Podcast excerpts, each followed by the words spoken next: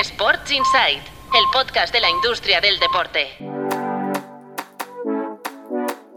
Muy buenos días, ¿cómo estáis? Soy Patricia López, directora de Tu Playbook Media y arrancamos la semana con los titulares de la industria deportiva que han marcado los últimos días. Lo hacemos con el Burgos, que recupera la rentabilidad tras facturar 10 millones con el ascenso a la Liga.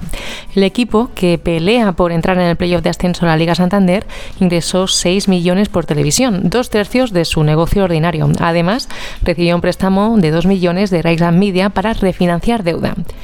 Vamos con el Granada Club de Fútbol, que deberá invertir 20 millones en el nuevo Los Cármenes. La gestora municipal del recinto ha modificado el pliego presentado en diciembre. Ahora suma 5 años más a la concesión original y reduce el canon de 200.000 euros a, a 75.000 euros anuales.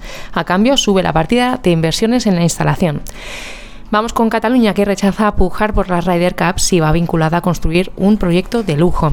El proyecto Costa Brava-Barcelona podría caerse, ya que la Generalitat rechazará la celebración del torneo si este va unido a un plan urbanístico que incluye la construcción de 185 casas de lujo y un tercer campo de golf. Y por último, hoy llevamos un amplio reportaje sobre la nueva estrategia de Riot Games para modificar su ecosistema de eSports. El publisher admite que el sistema de franquicias no ha podido garantizar la sostenibilidad económica de los clubes que gastaron todo el capital, levantado en la compra de plazas y salarios para los jugadores. Ahora apuesta por un nuevo modelo aplicado a Valorant con acuerdos a cinco años sin pagar por la plaza y con un nuevo modelo de reparto económico.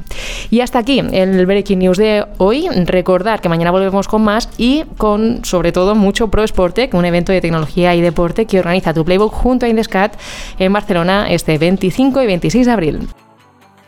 Sports Insight, el podcast de la industria del deporte.